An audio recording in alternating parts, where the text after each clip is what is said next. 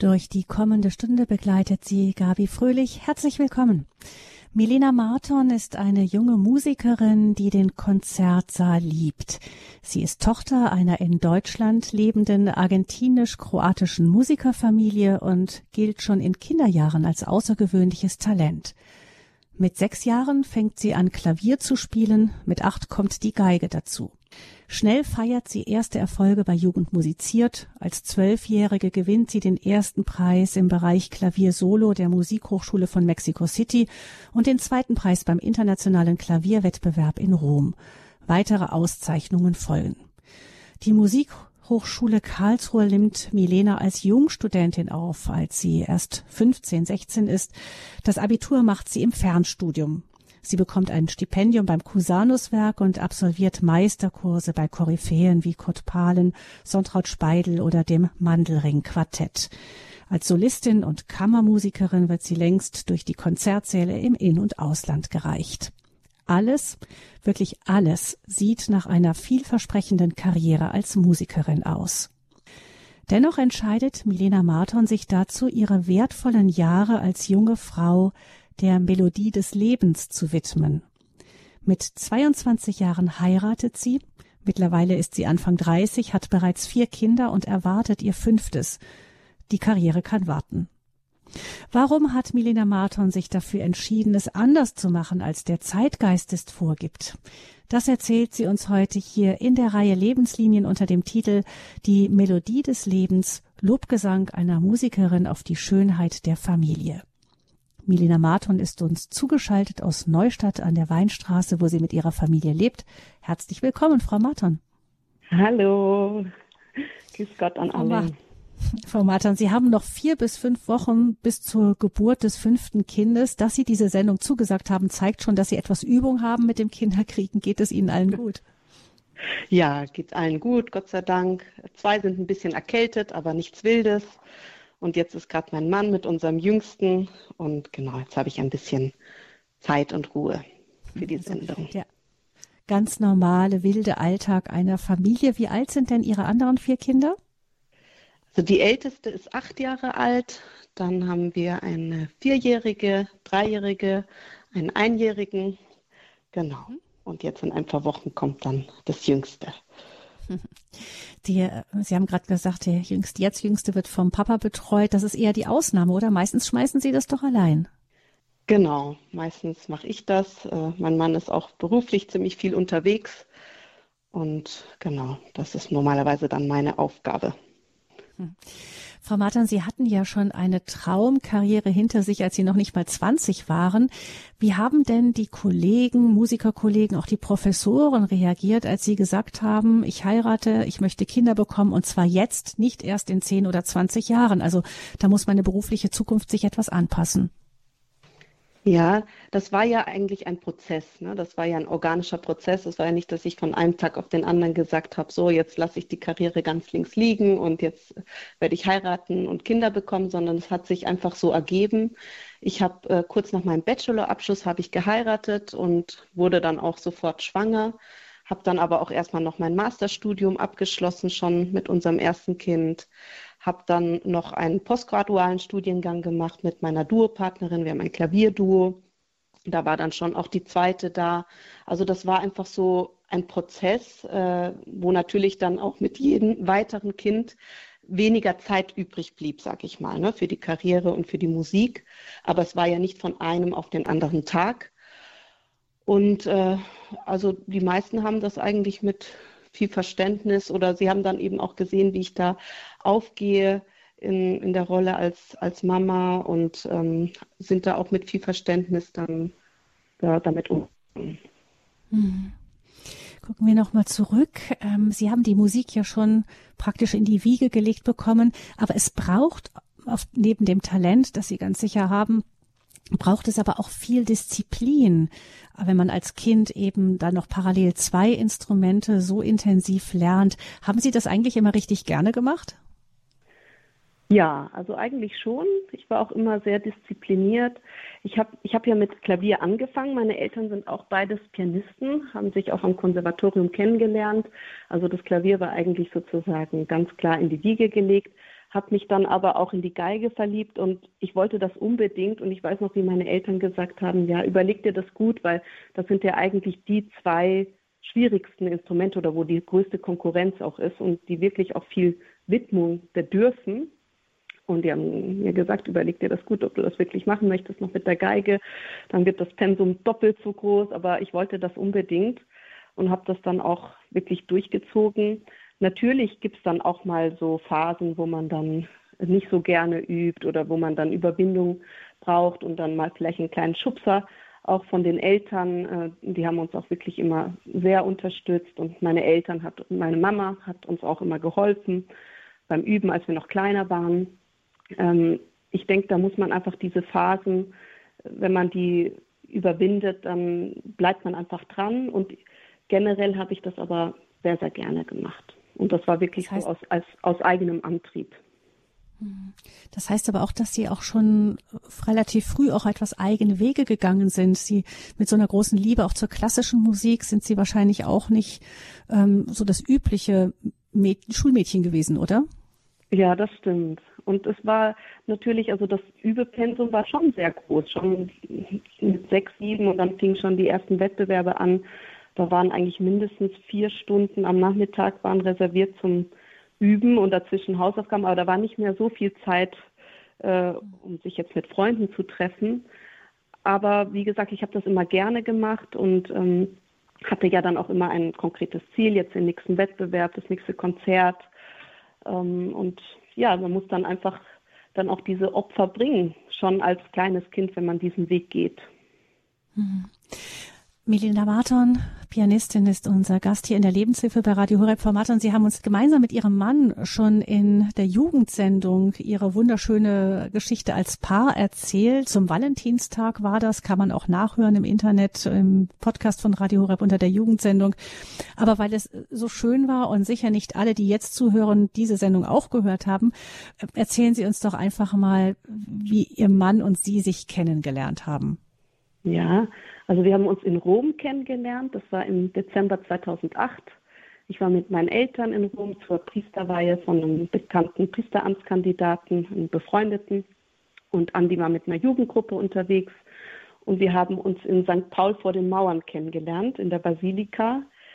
Ja, da habe ich den Andi dann nach der Priesterweihe vorne am Altar stehen sehen und habe mir gleich gedacht, wow, das ist der Mann, den ich heiraten werde.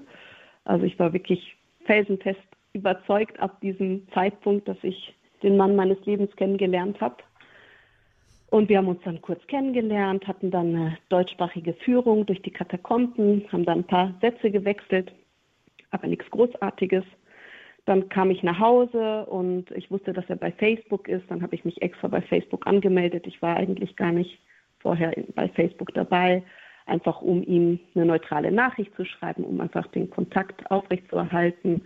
Und dann fing es erstmal an mit ähm, also einige Facebook-Nachrichten. Dann haben wir uns im Sommer darauf auf einem Jugendtreffen nochmal getroffen. Und dann ging Andi für neun Monate nach Australien zu einem Auslandssemester. Und da fing eigentlich unsere Beziehung so richtig an, wo wir dann stundenlang geskypt haben, uns sehr, sehr gut kennengelernt haben, sehr viel Zeit genommen haben, viele tiefe Gespräche geführt haben und von da an war es eigentlich uns klar, okay, wir gehören zusammen. Ähm, und dann kam Andi zurück, das war dann im März 2010 und hat mir dann schon im Mai einen Heiratsantrag gemacht. Also es ging alles sehr schnell. Aber mit der Heirat mussten wir dann natürlich noch ein bisschen warten, weil ich war noch sehr jung. Ich war 19 Jahre alt. Sie haben sich kennengelernt, alt. da waren Sie 17 gerade, ne? Hm. Genau, da war ich 17, richtig. Und verlobt, da war ich dann 19. Und ähm, dann haben meine Eltern auch gesagt, bitte mach erstmal deinen Bachelorabschluss zumindest fertig, was ich auch nachvollziehen konnte. Und dann habe ich den Bachelorabschluss statt in acht Semestern in sechs Semestern gemacht und habe dann sozusagen ein Jahr gewonnen und gesagt, so jetzt ist aber, jetzt sind wir bereit. Und dann haben wir gleich nach meinem Abschluss geheiratet. Hm, da waren Sie 22.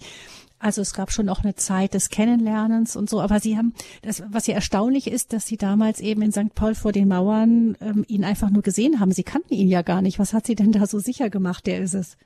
Also ich, ich sage, es kann eigentlich nur Inspiration des Heiligen Geistes gewesen sein. Anders kann ich mir das wirklich nicht erklären. Ich habe ihn ja nur da vorne stehen sehen, aber es hat, ja, wie man so sagt, Liebe auf den ersten Blick. Das war wirklich so. Also wie, wie ein Blitz war das. Ich kann mhm. es nicht erklären. Und Sie haben dann auch sich entschieden, wir wollen zusammengehören, wir wollen auch heiraten. Viele junge Paare, die ziehen dann ja erstmal einfach so zusammen. Mhm. Ja, gut, bei uns war ja klar, wir sind beide katholisch und der Glaube ist uns auch sehr wichtig. Also für uns war klar, wir wollen auch warten bis zur Ehe, was es dann auch nicht so einfach gemacht hat, weil wir haben uns ja früh kennengelernt und verlobt und mussten dann doch so dann noch so zweieinhalb Jahre warten, bis wir heiraten konnten. Aber wir hatten einfach dieses ganz klare Ziel, wir wollen warten, wir wollen das uns aufheben. Und das hat dann geholfen, dass wir einfach dieses Ideal hatten. Mhm. Ähm, wie, wie, welche Rolle hat denn Familie in Ihrer Kindheit gespielt? Schon eine sehr große. Wir haben keine sehr große Familie. Ich habe nur einen Bruder. Aber so das familiäre Leben war immer sehr wichtig. Meine Mama gibt auch Klavierunterricht, aber war immer zu Hause, also von zu Hause aus.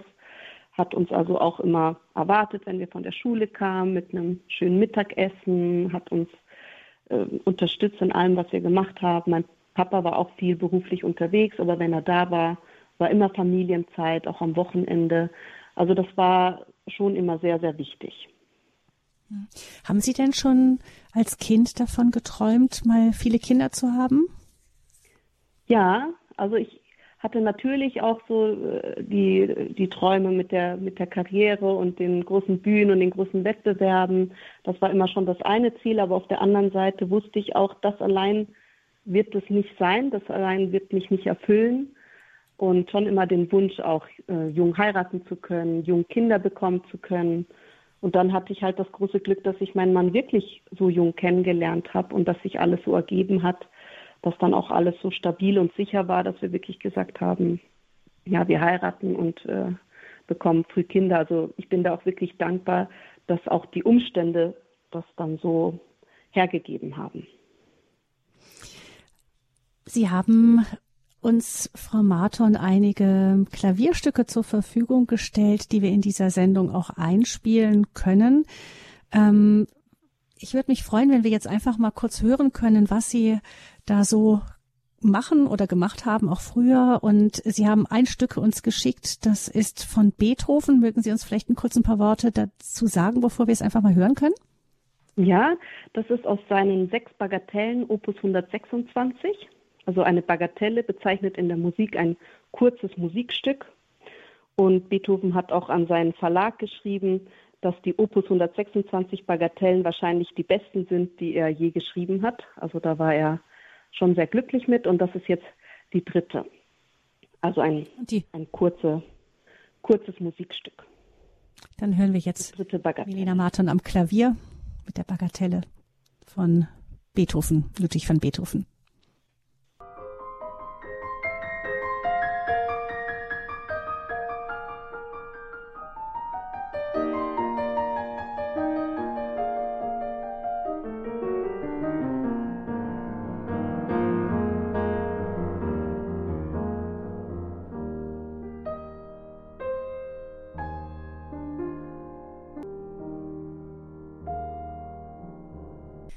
Das war Milena Marton am Klavier. Milena Marton ist unser Gast auch hier in der Lebenshilfe bei Radio Hureb. Sie ist Pianistin, hat ihren Beruf und den Konzertsaal immer geliebt. Doch als sie mit 17 ihren zukünftigen Mann kennengelernt hat, wusste sie schon, dass sie es anders machen wollte, als das Diktat unserer Zeit es so allgemein vorschreibt. Sie haben sich nicht erstmal in das Leben als, äh, das Leben als Junggesellen genossen und die Karriere möglichst weit vorangetrieben. Die beiden haben jung geheiratet und eine quirlige Familie gegründet. Milena Marton erzählt uns ihre Geschichte hier in der Lebenshilfe. Und Frau Marton, ähm, Sie haben schon gesagt, dass der Glaube auch Ihnen und Ihrem Mann sehr wichtig war und dass Sie auch deshalb sich bewusst entschieden haben, wir sparen uns einander auf, halt eben bis zur Ehe. Sie haben eben auch sich dem Leben ganz geöffnet als Ehepaar. Ähm, ist das so, dass dieser, dass der Glaube Sie auch schon von Kindheit an so begleitet hat? Ja, sehr. Also meine Eltern äh, sind beide auch äh, katholisch. Meine Mutter wurde, eigentlich kam sie aus einer zwar katholischen Familie, aber nicht wirklich gläubig und hat sich dann auch durch meinen Papa dann bekehrt. Und der Glaube hat immer eine sehr wichtige Rolle gespielt in unserer Familie. Also man könnte wirklich so sagen, so diese zwei äh, Säulen, die Musik auf der einen Seite und der Glaube, das hat eigentlich immer die wichtigste Rolle bei uns gespielt in der Familie. Also das war auch ganz klar, dass wir am Sonntag zusammen in den Gottesdienst gehen. Und ähm, es waren immer viele Priester bei uns äh, zu Besuch oder zum Essen da. Also das war immer sehr schön, auch diese Gespräche schon als Kind äh, mit anzuhören, auch wenn man noch nicht alles verstanden hat. Aber das hat einfach zum Alltag dazugehört. Natürlich habe ich dann auch irgendwann meine eigenen Erfahrungen gemacht und die eigenen Entscheidungen getroffen. War dann zum Beispiel 2005 auf dem Weltjugendtag in Köln. Das mhm. hat mich, äh, ja, das hat mich sehr beeindruckt und äh, ja, man hat immer wieder so diese Punkte, wo man dann ja auch dann selber entscheiden muss, okay, in welche Richtung geht das alles.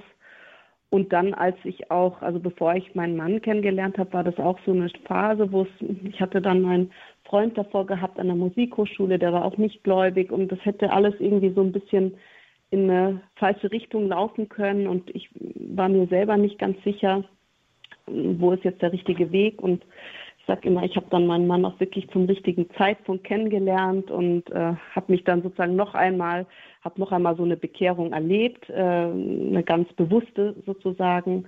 Und ähm, wir haben uns dann wirklich gemeinsam auch auf, auf einen Glaubensweg geholfen und unterstützt und immer wieder hochgezogen. Wie versuchen Sie denn jetzt in der Familie auch den Glauben, der Ihnen beiden so wichtig ist, zu leben und weiterzugeben? Also für uns ist ganz klar, sonntags gehen wir in die Messe, ähm, auch mit den kleinen Kindern. Wir haben auch das Glück, wir haben so eine kleine Kapelle, wo, die auch einen Nebenraum hat, wo man dann auch mit den kleinsten Kindern mal äh, rausgehen kann. Die haben dann so eine kleine Spielecke. Man kann aber über den Bildschirm trotzdem die Messe mitverfolgen. Also das ist schon auch ein großer Segen, weil natürlich jetzt zum Beispiel mit unserem jüngsten Sohn unserem Einjährigen, also da erhält es vielleicht fünf Minuten aus, wenn es gut geht, zehn Minuten und dann muss man wirklich schon raus mit ihm, weil es dann auch einfach zu laut wird. Ähm, mit den, und die wachsen dann einfach rein. Ne? Die Ältesten, die Älteren, die machen das eigentlich schon sehr gut und äh, machen auch gut mit. Ähm, dann ist uns auch das Gebet sehr wichtig in der Familie, also natürlich äh, am Morgen und äh, vor den Mahlzeiten und wir machen jetzt auch seit einiger Zeit ein Gesetzchen am Abend, nach dem Abendessen alle zusammen. Ein ähm, Rosenkranzgesetzchen. Mhm. Genau, ein Rosenkranzgesetzchen. Wir sagen also ein Gesetzchen, das ist auch nicht zu lang für die Kinder, das können sie gut mitmachen. Und äh, da habe ich auch so ein kleines Büchlein gemacht mit äh, Bildern, mit wunderschönen Kunstwerken. Und zu jedem Ave Maria haben wir dann ein neues Bild und das ist dann auch interessant für die Kinder. Dann können sie mal gucken, und da kann man auch dazu was erzählen oder was zeigen. Und das hat sich eigentlich auch sehr gut bewährt. Suchen Sie auch Gemeinschaft zu Familien, die einen ähnlichen Weg gehen? Ja, natürlich. Wir hatten auch ähm, so einen Familienkreis hier so in der in der Umgebung, ich sag mal Karlsruhe und, und, Umgebung, wo wir uns immer wieder auch getroffen haben. Jetzt in letzter Zeit konnten wir eher meistens nicht teilhaben, weil es dann einfach doch zu viel ist mit den Kindern. Aber also der Kontakt zu Familien ist natürlich auch sehr, sehr wichtig, weil man das natürlich in der normalen Umgebung, sage ich mal, im Kindergarten oder in der Schule nicht so findet. Hm. Ja, man spürt bei Ihnen schon raus, es äh, gruppiert sich doch alles um die Aufgaben Familie, Kinder. Ähm, ich habe mich gefragt, ob Sie das manchmal vermissen, eben diese, diese Freiheit, die Sie früher genossen haben, als Sie eben dann auch in der Welt unterwegs waren.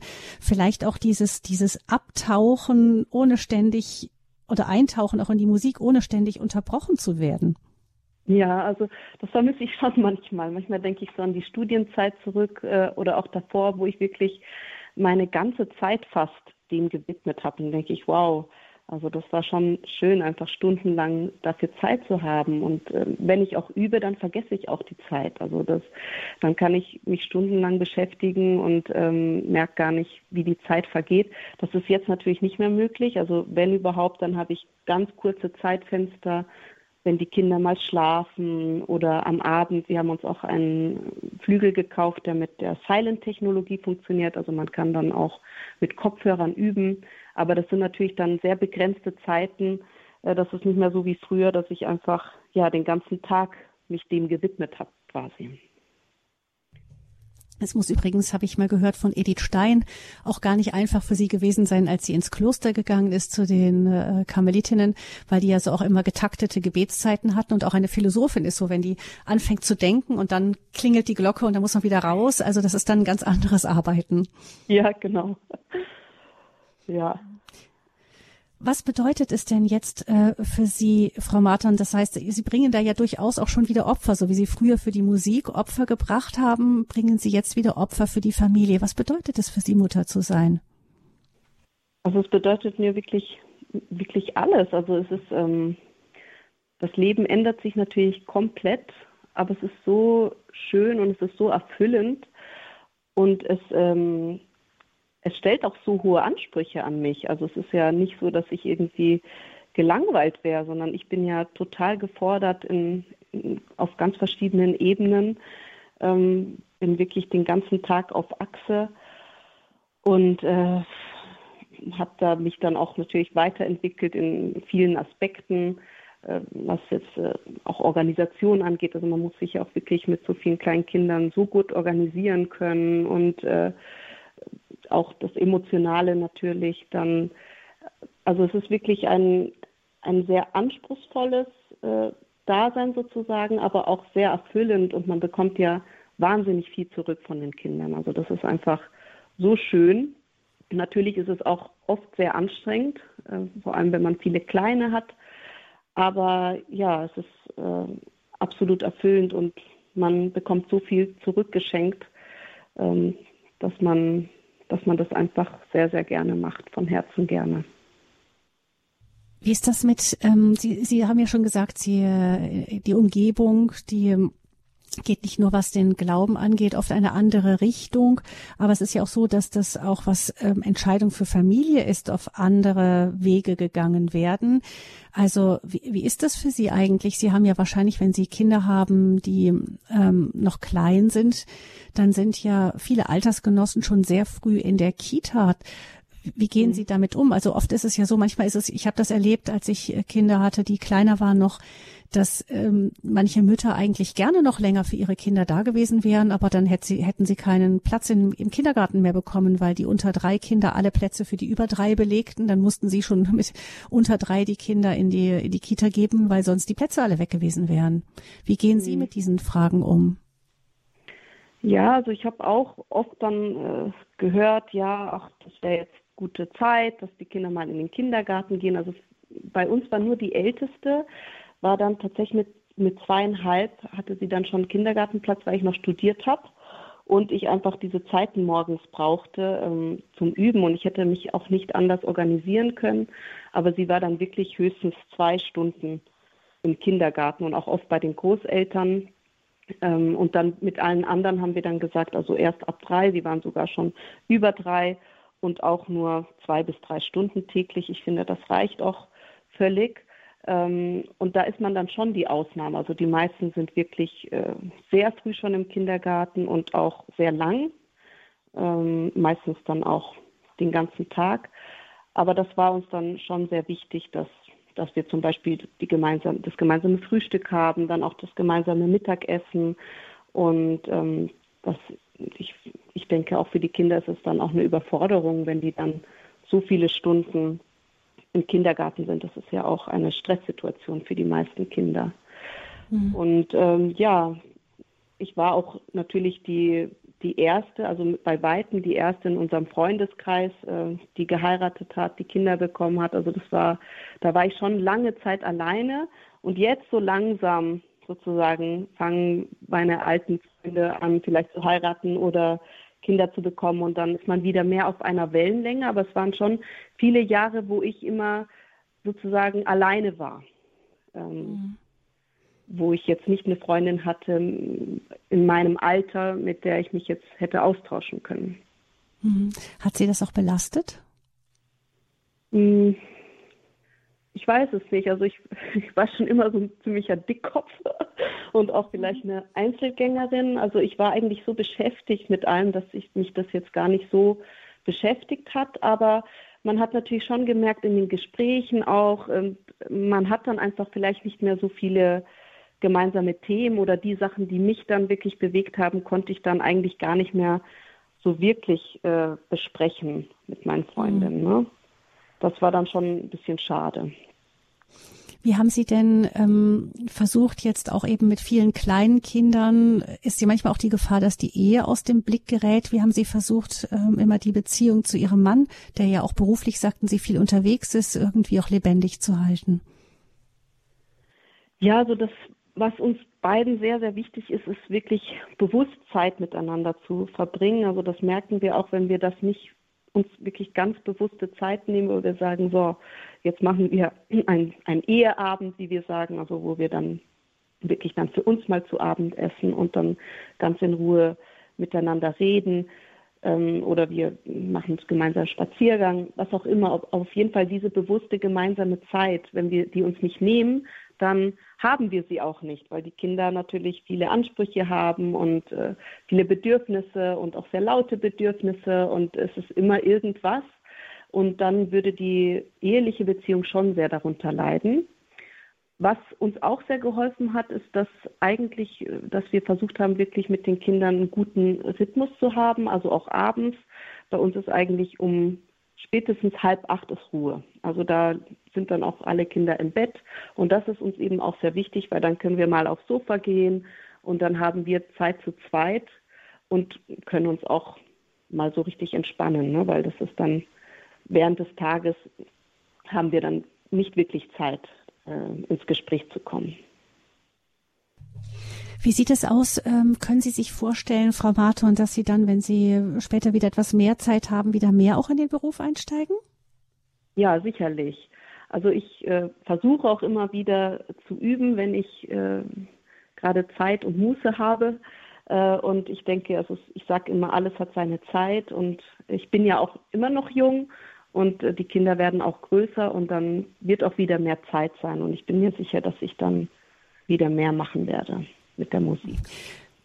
Ich hatte, als ich im Studium war, eine Mitstudentin, die auch ähm, mit ihrem Freund damals aus Versehen ein Kind bekommen hatte. Die haben dann gesagt, gut, jetzt ist eins, da kriegen wir gleich das zweite. Und mhm. die sagte immer, die hat mir den Spruch äh, hinterlassen, sie sagte immer, wenn ihr anfangt, Kinder zu kriegen, steige ich wieder voll ein. ja, Nichts genau. verloren, nur alles verschoben. Genau, genau. Und ich meine, es, es gibt, gibt ja nie den perfekten Zeitpunkt, sage ich mal, um Kinder zu bekommen. Man könnte ja immer sagen, nein, ich möchte jetzt erstmal noch, weiß ich, noch diesen Karriereschritt oder noch das machen. Also es ist ja nicht so, dass man irgendwann sagt, so jetzt wäre der perfekte Zeitpunkt. Ne? Und äh, aber natürlich biologisch gesehen ist der beste Zeitpunkt zwischen 20 und 25 Jahren. Das ist einfach so. Also das kann man nicht ändern. Hm. Die Melodie des Lebens, Lobgesang einer Musikerin auf die Schönheit der Familie ist unser Thema hier in der Lebenshilfe bei Radio Horeb. Milena Marton, Pianistin und vier, bald fünffache Mutter ist unser Gast hier in der Sendung. Frau Marton, wir hören jetzt nochmal ein Stück, das Sie gespielt haben. Es ist die, diesmal von Monpou, also La Fuente y la Campana heißt das. Vielleicht sagen Sie dazu auch noch ein paar Worten, ein paar Worte. Was, was wird da musikalisch ähm, gemalt. Ja, also Monpou ist ja ein spanischer Komponist, der bekannt ist für seine minimalistischen Kompositionen. Er war stark beeinflusst von Debussy und Eric Satie. Äh, und was seine Komposition auch stark beeinflusst haben, waren so die Glockenklänge seiner Kindheit. Dieses Stück heißt ja auch La Fuente, La Campana, also der Brunnen und die Glocke. Und man hat oft so diese glockenartigen Klänge. Und ja, es ist ein sehr schönes Bild, impressionistisches Bild. Dann hören wir jetzt äh, La Fuente La Campana von Monpou, gespielt von Milena Marton.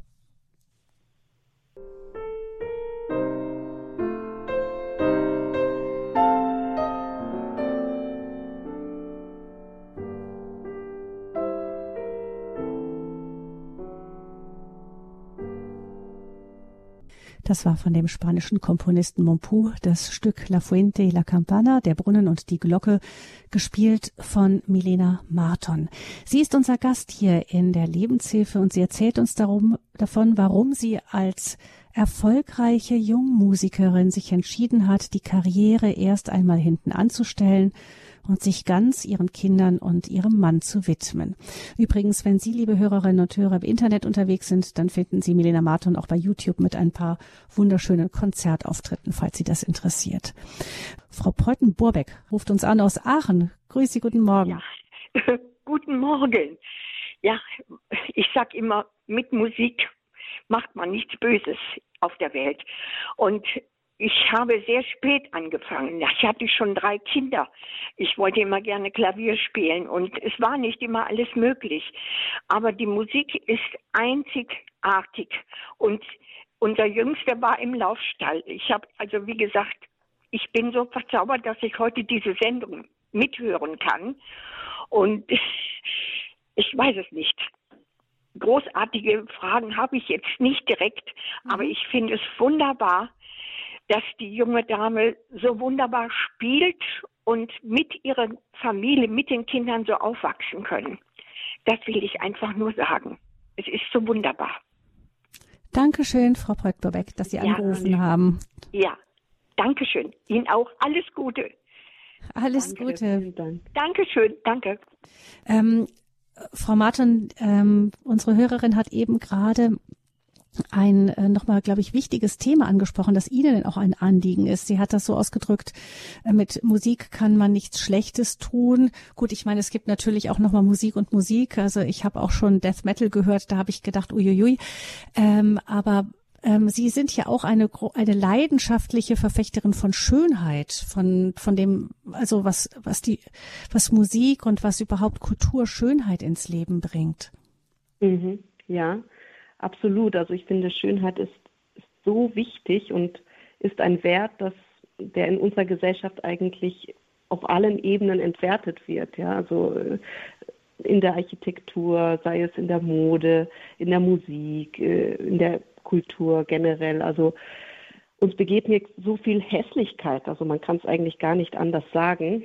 Und deswegen finde ich, ist es sehr, sehr wichtig, der Schönheit einfach generell mehr Raum zu geben in unserem Leben.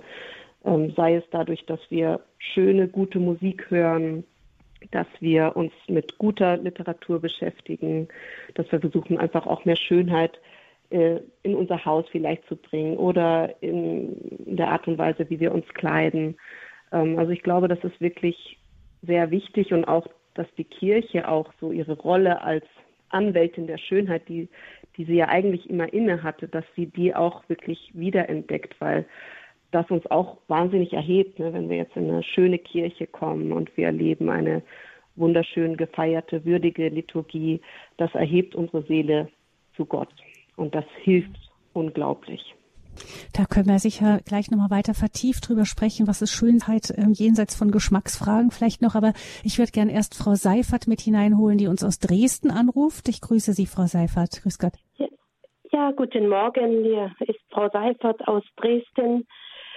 Sie sprechen mir sowas von aus der Seele. Es freut mich so sehr, dass Sie Ihre Kinder auch zu Hause erziehen.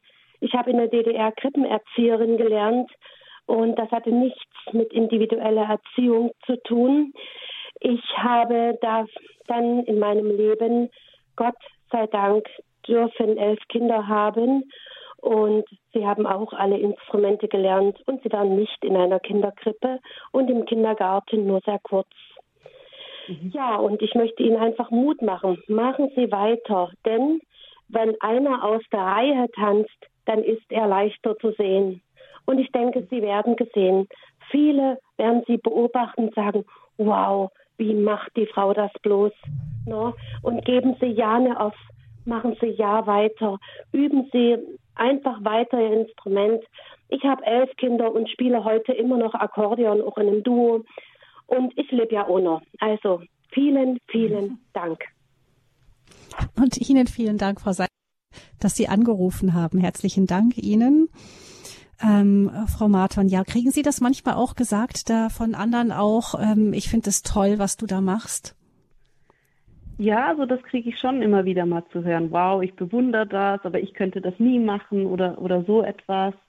Ähm, oder eben schon auch, dass es äh, beobachtet wird, glaube ich. Ähm, und ich glaube, insgeheim finden das dann doch viele auch sehr schön, ähm, aber können es halt vielleicht selber so nicht leben oder trauen sich vielleicht auch nicht. Aber ja. ähm, so, dass einem verächtlich so von wegen Kinder, Küche, Kirche äh, so, so begegnet wird, das eher nicht, sondern eher, dass die Leute sagen, sie haben Respekt davor. Ja, die meisten schon. Aber ich meine, es ist natürlich in unserer Gesellschaft viel anerkannter, wenn man sagt, ich bin eine sehr äh, erfolgreiche Pianistin, die Konzerte gibt und so. Das wird, wird viel mehr anerkannt, als wenn ich sage, ich bin Mama und ich habe vier, fünf Kinder und ich widme mich da voll und gehe da voll auf. Das wird natürlich nicht wirklich anerkannt. Ne? Also es gilt eigentlich nur das, was auch sozusagen Geld einbringt. Ne? Und so der Wert von, von dem Muttersein und von dem ein Zuhause kreieren, ein Zuhause für die Kinder, äh, das wird eigentlich nicht wirklich, also gesellschaftlich nicht anerkannt. Vielen Dank nochmal an Frau Seifert in Dresden und wir kommen jetzt zu einer Hörerin, die uns aus ihrem Heimat anruft, aus Neustadt an der Weinstraße. Frau Terres, guten Morgen. Ja, guten Morgen. Ja, ich bin nicht so eine mutige, aber das musste ich jetzt. Da hat es mich jetzt wirklich gepackt und ich fand es auch interessant, dass ich jetzt da zuhöre. Ich hätte normal jetzt noch andere Dinge gehabt, die ich erledigen muss, aber ja, das ist sicherlich der Heilige Geist. Ich möchte einfach herzlichen Dank sagen, Frau Marton.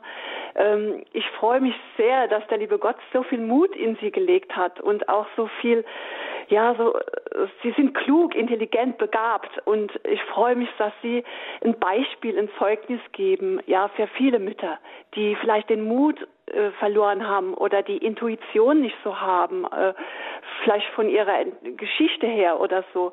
Also ich bin jetzt so dankbar, denn auch ich habe diesen Weg gewählt. Also ich habe auch viel geopfert. Äh, ich war Erzieherin und äh, hatte dann auch viel Druck von Seiten der Familien, äh, von der meines Mannes, dass ich eben wieder in den Beruf gehe. Das wäre ja so ideal, können sie ja alle mitnehmen. Aber ich hatte äh, unser zweites Kind war ein sehr empfindliches Kind, also ein Schreikind, so sagte die Hebamme erst. Und ich habe da gespürt, ich, ich, ich brauche meine ganze Kraft da. Und äh, bin heute im Nachhinein sehr froh. Also es kamen dann noch zwei Mädchen ja, und bin wirklich sehr dankbar, dass mein Mann das geschafft hat, nicht auf seine Eltern zu hören und mir den Freiraum zu geben. Also er war auch viel weg beruflich und ich habe das dann auch alleine machen dürfen und ja, bin da auch dankbar. Ja, so, jetzt habe mhm. ich das geschafft und bin ganz stolz, dass ja so am Radio sprechen, aber man hört es ja nicht wirklich. Man telefoniert ja eigentlich mehr. ja, danke schön, Frau Terres, dass Sie ähm, da auch mit Ihren ermutigenden Worten sich mit gemeldet haben. Vielleicht jetzt, wo ich Sie beide dran habe, ähm, auch nochmal die Frage, was bringen denn ähm, sowohl Frau Terres als auch Frau Martin frage ich das, was bringen denn Familien, ähm, die oder auch Mütter, die so sich ganz der Familie widmen, auch mit in diese Gesellschaft mit hinein, die eben oft ganz andere Wege geht. Was sagen Sie, was ist da so der Schatz, den man erkennen sollte oder auch kann als Gesellschaft, was wichtig ist? Nämlich wir sind ja eigentlich dabei, die Familie wieder aufzulösen, mehr oder weniger. Ja, also ich glaube, der Frau Martin den Vortritt. Danke. Ja, ich glaube einfach das gelebte Beispiel, ne, das ist ähm, so wichtig, dass man nicht irgendwie groß durch Worte äh, versucht, äh, da groß zu evangelisieren, sondern einfach äh, dadurch, dass man das einfach lebt und man sozusagen das in Fleisch und Blut äh, so vorlebt, das, glaube ich, beeindruckt viel mehr, als äh, wenn ich jetzt da groß Aufsätze darüber schreiben würde. Ähm, das ist, glaube ich, das, was viele dann auch anzieht vielleicht oder zum Nachdenken bringt. Hm. So ja, dem kann ich mich anschließen. Also ich habe dann auch schon manchmal gedacht, ich müsste manchen so ein bisschen den Kopf waschen oder so und habe auch mich in Diskussionen äh, begeben. Aber es ist wirklich so, es ist besser, du lebst es vor und die Menschen holen sich ja auch das, äh, was sie sehen und, und man kann nur, nur beten drum, dass das in die Herzen kommt, ja, und richtig gesehen wird, ja. So wie eine, ein Leuchtfeuer, das einfach Wärme und Licht verbreitet. Ja, ja. ja. Mhm. Mhm. Frau Teres, vielen Dank für Ihren Anruf. Auch Ihnen alles Gute, Gottes Segen nach Neustadt an der Weinstraße. Ähm, Frau Marton, Sie haben sich ja auch entschieden äh, zu schreiben. Sie haben ja gesagt, Sie schreiben auch gerne. Man liest immer wieder unter der Rubrik Junge Federn bei der Tagespost etwas von Ihnen. Was ist das, was Sie da so gerne vermitteln möchten? Ich verbinde da einfach äh, zwei große Leidenschaften also das eine ist Glaubensthemen, Familienthemen, mit der Leidenschaft auch zu schreiben. Ich habe auch immer sehr gerne geschrieben. Jetzt leider in letzter Zeit bin ich auch kaum dazu gekommen. Ich habe auch einen Blog, äh, wo ich zumindest versuche regelmäßig was zu veröffentlichen. Äh, genau, einfach so diese Verbindung von diesen beiden Dingen. Ähm, und ich konnte mich schon immer eigentlich durch das geschriebene Wort viel besser ausdrücken als äh, mündlich. Äh, da fällt es mir oft schwerer. Ich bin nicht so spontan. Aber wenn ich dann so wirklich Zeit habe und äh, dann was zu Papier bringen kann, ähm, ja, das ist dann immer eine Freude für mich. Das heißt aber, Sie, Sie sagen schon, es geht nicht nur darum, ähm, Familie zu leben, sondern es ist schon auch wichtig, dass wir uns zu Wort melden. Auch, ja. Aber ich glaube immer noch, dass das gelebte Beispiel, dass es dass das einfach am meisten bewirkt. Und wenn man dann natürlich aus dem eigenen Leben erzählen kann oder ähm, Erfahrungen teilen kann, wie man das so macht, ähm, das hilft dann, glaube ich, auch sehr. Die Konturen von Familie verschwimmen ja immer mehr. Ähm, es gibt ja dann jetzt auch Bestrebungen, eben nicht mehr von zwei Eltern, Vater, Mutter auszugehen, sondern äh, vier Elternteile etwa eintragen zu lassen, die dann alles Mögliche sein können. Ähm, mit, mit was für Gefühlen sehen Sie, beobachten Sie diese Entwicklung?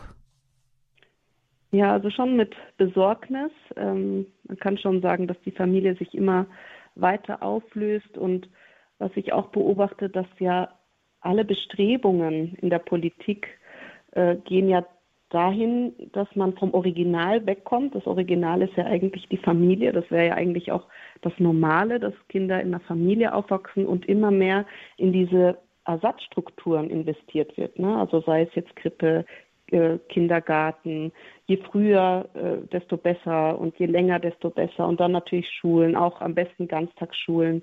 Ähm, also es geht immer mehr dahin, die Kinder so früh wie möglich und so lang wie möglich von den Eltern zu trennen, von der Familie.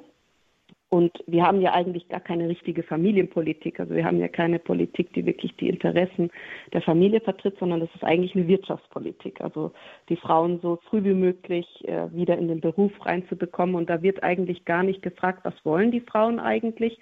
Weil ich bin mir sicher, dass viele Frauen zumindest die ersten Jahre gerne bei der Familie bleiben würden, bei den Kindern, wenn sie die finanziellen Möglichkeiten hätten. Also wenn das ähm, wenn sie das finanziell stemmen könnten, wenn sie da die Unterstützung hätten, dann würden, glaube ich, viele Frauen diesen Weg wählen.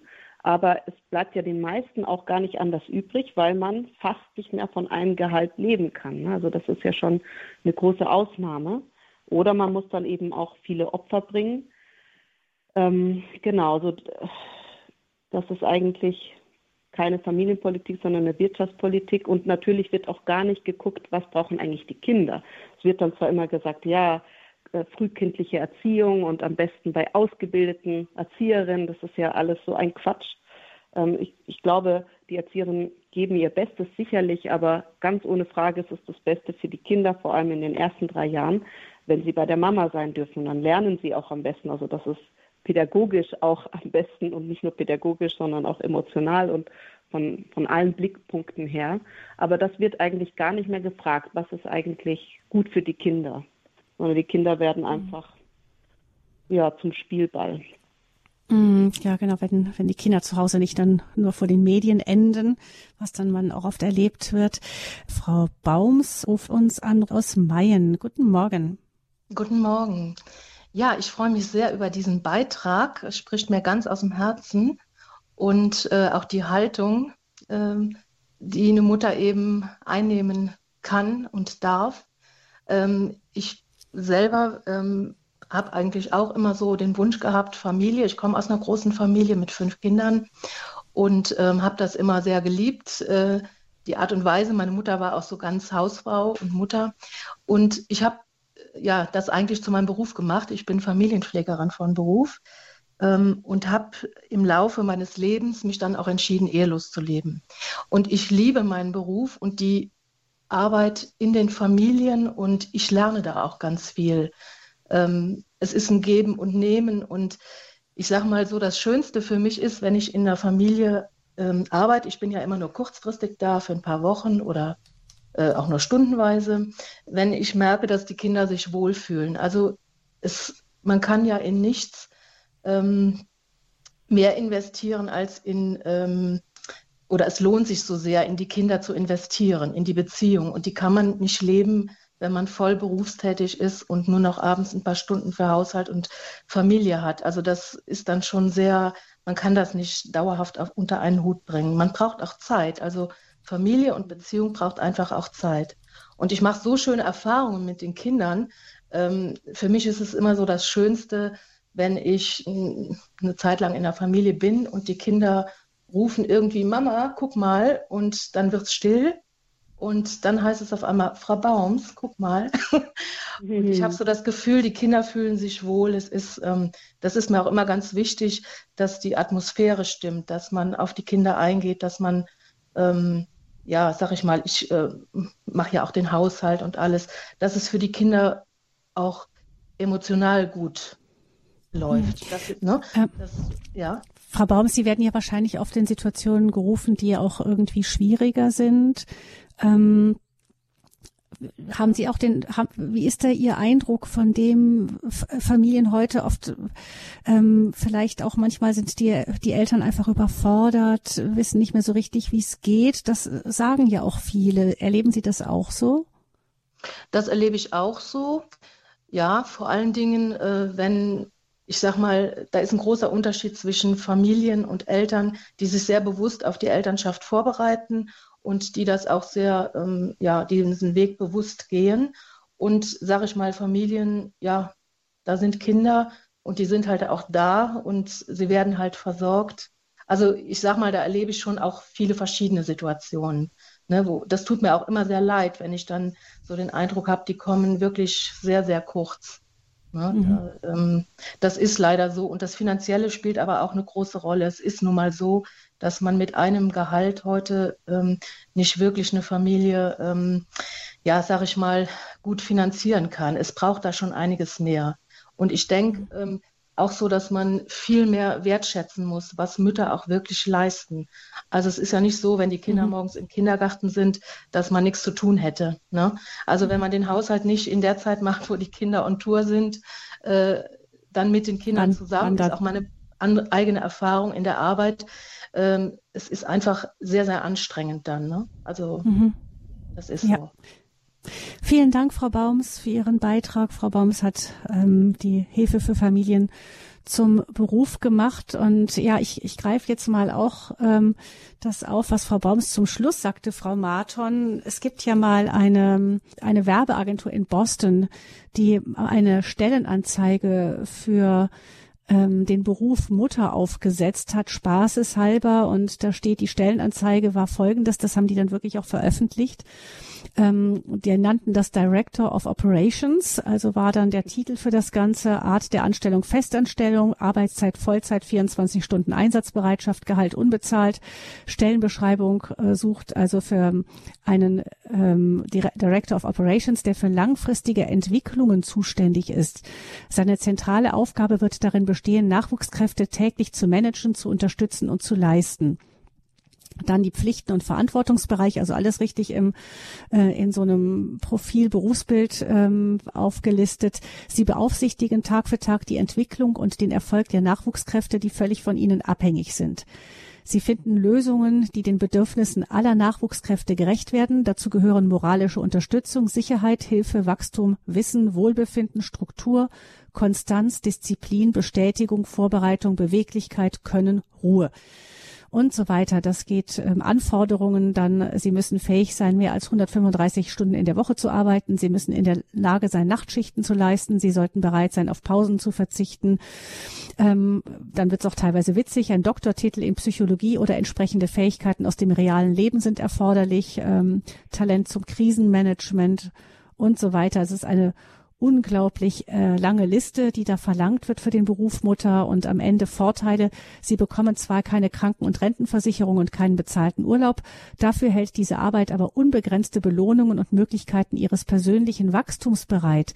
Sie erhalten lebenslangen Sinn durch die emotionale Erfüllung und den außergewöhnlich großen Einfluss auf den Erfolg der Nachwuchskräfte.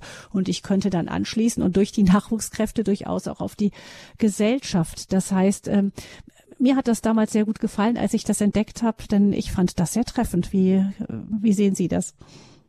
Ja, absolut, absolut. Also die Anforderungen und Ansprüche sind schon äh, sehr hoch und man, wie gesagt, man ist ja auf so vielen Ebenen gefordert als, als Mutter ne? und äh, entwickelt sich selber auch so sehr weiter. Also das ist ja auch wirklich ein Hineinwachsen. Ich weiß noch, als wir unsere erste Tochter hatten, äh, da war ich am Anfang ziemlich überfordert, weil ich eigentlich keine kleinen Kinder so, also keinen Umgang mit kleinen Kindern davor so kennengelernt habe, also auch nicht in unserer Familie oder auch nicht im Bekanntenkreis.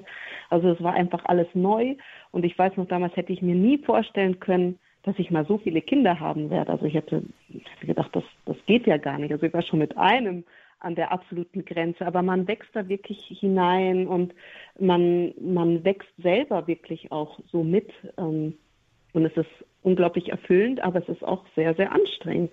Und äh, genau, so dieses Bild von der Mama, die da Kaffee trinkt und, äh, und sonst nichts zu tun hat, also das ist wirklich völlig falsch. Und mein Mann sagt auch immer, also er ist ja beruflich sehr viel unterwegs, aber wenn er mal zu Hause ist, wenn er dann mal einen Tag zu Hause ist mit den Kindern, sagt er auch immer, das ist eigentlich viel anstrengender als die Arbeit. Ja, ich bin auch mal einem Vater auf dem Heimweg begegnet und habe den gesagt, ach, du kommst ja früh nach Hause, schön, hast schon so früh frei. Hat er gesagt, na ja, kommt drauf an, was jetzt zu Hause auf mich wartet. Das Büro ist sehr viel entspannter. Ja, genau. Also, das war auch Familie mit mehr Kindern. Ähm, was sind denn so Momente, die Ihnen und auch, auch Ihrem Mann zeigen, also wo man das, es gibt ja dann diese Momente, wo man sagt, es ist eine hohe Investition, aber für diesen Augenblick hat sich alles gelohnt. Ja, also immer wieder einfach diese schönen Momente mit den Kindern. Es gibt natürlich auch viele turbulenten oder gerade stressige Situationen, das ist auch ganz normal. Aber wenn man dann sieht, wie die Kinder sich entwickeln oder wie sie strahlen, wie sie lächeln, wie sie lernen, ja, sie nehmen ja alles wirklich auf wie am Schwamm. Also alles, was man ihnen gibt, wird aufgenommen und, und kommt zurück. Das ist einfach so eine große Freude, äh, das zu beobachten, ne, wie sich die Kinder entwickeln und wie sie wachsen und wie sie ihre Talente entfalten. Also ja, ein, eine größere Erfüllung könnte ich mir gar nicht vorstellen. Es gibt ja auch immer die, die, großen Glücksmomente, wenn man das, wenn das, wenn die Kinder schlafen und im Bett zu beobachten. Ich meine, da kommt natürlich vielleicht auch noch das, äh, das Moment der Ruhe dazu, aber, aber auch das sind ja dann auch so Momente, diese schlafenden, äh, es hat so was Friedliches, oder? Ja, total. Also das liebe ich auch immer, auch bevor ich dann hochgehe selber zum Schlafen, schaue ich immer noch mal zu den Kindern und gebe den kleinen Segen und da zu sehen, wie sie friedlich schlafen. Also das ist, stimmt, das ist wirklich ein, ein Moment voller Glück und Frieden. Mhm. Ähm, was würden Sie denn Ihren Kindern ganz, ganz besonders wünschen fürs Leben? Hm. Wir versuchen natürlich, sie auf zu ziehen im, im Glauben, im, im Vertrauen. Ähm, und ist natürlich schwierig, weil in der Schule auch viel Gegensturm und Gegenwind kommt, ähm, aber dass sie einfach ihren Weg gehen können, voller Selbstvertrauen auch und auch Natürlichkeit und auch äh, diese Umfelder finden. Also zum Beispiel jetzt unsere Älteste ist bei den Pfadfindern dabei, bei den, bei den katholischen Pfadfindern Europas. Und mhm. da knüpft sie natürlich dann auch äh, viele Freundschaften, die sie dann auch bestärken. Also das, glaube ich, ist auch sehr, sehr wichtig, äh, dass man diese Oasen findet, wo die Kinder das dann auch natürlich leben können, auch den Glauben leben können und ähm, ja, einfach äh, in diesem Urvertrauen aufwachsen können. Was ja auch jetzt in der Zeit im Moment auch nicht so einfach ist. Ich, viele Familien sind ja sehr belastet, auch durch die ähm, ja, es gab jetzt die ganzen zwei Jahre Corona-Krise, dann kommt jetzt Krieg äh, äh, vor, vor unseren Grenzen sozusagen, was äh, viele Menschen haben Angst, dass das Ganze ausartet. Ähm, wie versuchen Sie denn da diese diese Atmosphäre eines Familienglücks irgendwie noch zu halten. Manchmal muss man ja auch einiges von außen regelrecht abblocken. Ja, genau. Also ich versuche auch die Kinder so viel wie möglich davor zu schützen, also auch äh, jetzt während dieser ganzen Corona-Pandemie, also das eigentlich gar nicht zum Thema zu machen, so viel Normalität wie möglich äh, zu geben den Kindern. Wir hatten dann auch die Situation, wo die zwei kleineren, also die Dreijährige und die Vierjährige, die sind ja im Kindergarten, und dann wurde ein Kind krank und dann sollten sie einen PCR-Test machen, um dann wieder in den Kindergarten gehen zu können. Und unsere Dreijährige ist auch ein ganz sensibles Mädchen, also sie hat sehr große Angst vor allen Ärzten und Leuten in Kitteln. Und da habe ich schon gewusst, also das wird nichts mit PCR-Test, weil das ist ja dieser Rachenabstrich. Das konnte man also auch mhm. nicht per Lolli-Test machen oder so. Und da habe ich auch gesagt, nee, dann lieber bleiben Sie zwei Wochen zu Hause, aber ich will Sie nicht damit konfrontieren. Ne? Es werden auch wöchentlich Tests gemacht am Kindergarten, also auf freiwilliger Basis. Da habe ich auch gesagt, also das möchte ich nicht für meine Kinder. Ich möchte nicht, dass sie ständig sich mit diesem Thema beschäftigen ne? und äh, ständig mit diesem Thema Krankheit und der Angst. Und wir haben auch versucht, der Ältesten, die schon in der Schule ist, da einfach ähm, ja viel Vertrauen zu geben und wir machen auch die Tests, die sie an der Schule machen muss, dreimal in der Woche, kann man auch zu Hause machen. Die machen wir auch zu Hause, mhm. weil ich denke, das ist auch eine sehr belastende Situation für ein Kind, wenn man dann einen positiven Test hat. Der kann ja auch oft falsch positiv sein an der Schule und dann wird man von allen angeguckt und das ist, mhm. das ist nicht so schön. Ne? Also die Kinder müssen da viel mitmachen und als Familien ist die Herausforderung, wie schafft man eben Räume der Normalität, der Entspanntheit, damit sie da nicht zu viel Belastung haben. Wir haben noch eine Hörerin, die uns am Ende der Sendung noch anruft, Frau Schwab aus der Rhön und ich nehme sie noch ganz kurz mit hinein. Guten Morgen, Frau Schwab. Guten Morgen. Ich wollte noch einen Satz dazu sagen, weil ich auch von Herzen eine leidenschaftliche Hausfrauenmutter bin. Ähm, ich habe den wichtigsten Beruf auf der Welt wo die Zukunft gestaltet wird, die Gegenwart Gehalt gewinnt und ja, wo die Zukunft gestaltet, die Gegenwart Gehalt gewinnt. In unserem Atom- und Industriezeitalter. Mhm. So stelle ich mich immer vor, mhm. wenn mich jemand nach meinem Beruf fragt. Ich habe zwar einen Beruf gelernt, aber der ist für mich primär erstmal sekundär, weil ich wirklich in meinem meiner Berufung, nenne ich es jetzt mal, als Hausfrau und Mutter wirklich aufgehe. Ich habe drei Mädchen mit 35, 32 und 21. Die Musik hat auch eine große Rolle in meinem Leben gespielt. Ich bin mit meinen Kindern in die Musik hineingewachsen über die Kinderlieder, habe dann noch eine kleine Ausbildung als Kinderchorleitung gemacht musikalische Früherziehung in Kindergärten und gebe jetzt Gitarrenunterricht so einmal in der Woche und das erfüllt mich total.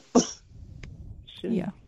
Ja, das. Schön, Frau Schab. Dankeschön noch für diesen Ihren Beitrag zu dieser Sendung, die ja nun wirklich zu einem echten Loblied auf Familie und auf Mutterschaft geworden ist, auch dank der zahlreichen Anrufe unserer Hörerinnen die uns, denke ich, Frau Marton da sehr bestärkt haben, einfach auf dem Weg auch weiterzugehen. Vielen herzlichen Dank Ihnen, Frau Marton, für diese Sendung Lebenslinien, die Melodie des Lebens, Lobgesang einer Musikerin auf die Schönheit der Familie. Vielen herzlichen Dank. Diese Sendung, liebe Hörerinnen und Hörer, können Sie gerne nachhören oder auch weiterempfehlen unter horeb.org finden Sie sie dann in der Mediathek von Radio Horeb zum Nachhören unter der Rubrik Lebenslinien auch. www.horeb.org. Nochmal ein herzliches Dankeschön Ihnen, Frau Marton. Sie erwartet jetzt gleich wieder der muntere äh, Familienalltag mit den Kindern. Dankeschön, Gabi Fröhlich verabschiedet sich Ihnen allen, liebe Hörerinnen und Hörer, von Herzen Gottes Segen.